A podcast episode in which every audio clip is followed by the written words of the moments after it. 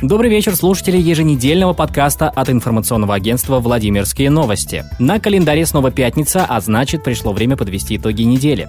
Мы вспомним все интересные, обсуждаемые и важные новости, которые происходили в 33-м регионе с 28 июня по 5 июля. В Коврове ночью неадекватный мужчина открыл газ. Есть погибшие и пострадавшие. Как сообщает Следственный комитет, в месте подводки газа к плите и водонагревательной колонке были вырваны соединительные шланги, что и послужило причиной утечки газа, скоплению его паров в помещении и наступлению последствий. Следователи и криминалисты Следственного комитета Российской Федерации по Владимирской области во взаимодействии с региональными управлениями МЧС и МВД России работают на месте происшествия в городе Коврове. В квартире в это время находилась семья, взрослый мужчина и его родители. В результате произошедшего погиб глава семьи, его супруга и сын получили серьезные травмы, им оказывается медицинская помощь. С тяжелыми травмами также была госпитализирована пожилая женщина, проживающая на первом этаже жилого дома в квартире второго подъезда по соседству с местом инцидента, пострадавшая в результате реакции от волны раздавшегося взрыва.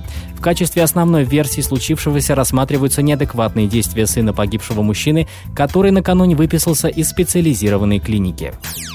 Суд по делу погибшей во Владимире роженицы может состояться уже в ноябре. Трагедия с Анной Бобриковой произошла в начале июня 2016 года. Она впала в кому после родов во Владимирском областном перинатальном центре. О ее состоянии врачи не сообщали мужу и родственникам. Анна скончалась в октябре 2016 года. По факту смерти было возбуждено уголовное дело, которое федеральный следком забрал у владимирских коллег. По словам Сергея Плаксина, ее мужа, дело находится на этапе предъявления обвинений. За три года сменилось семь следователей и три следственных группы. Также он отметил, что каждая экспертиза занимает достаточно много времени. Подчеркнул, что во время обыска кабинета дежурного врача была найдена настоящая история родов, в то время как, утверждает мужчина, медики предоставляли фальшивую карту. Пока в 33-й регион завозят московский мусор из Владимирской области для московского региона будут вывозить воду. Брать ее будут из артезианских скважин в долинах рек Клязьмы, Вязи и Серебрянки, отмечается на сайте ЖКХ Московской области. Отмечается, что эта вода будет отвечать всем санитарно-эпидемиологическим требованиям и к настоящему времени к восточной системе уже подключен ряд городов в восточной части Московской области – Орехово-Зуево, Павловский Посад, Электросталь, Лосино-Петровский, Щелково, Железнодорожный, Обухово, Вишнякова и Электроугли.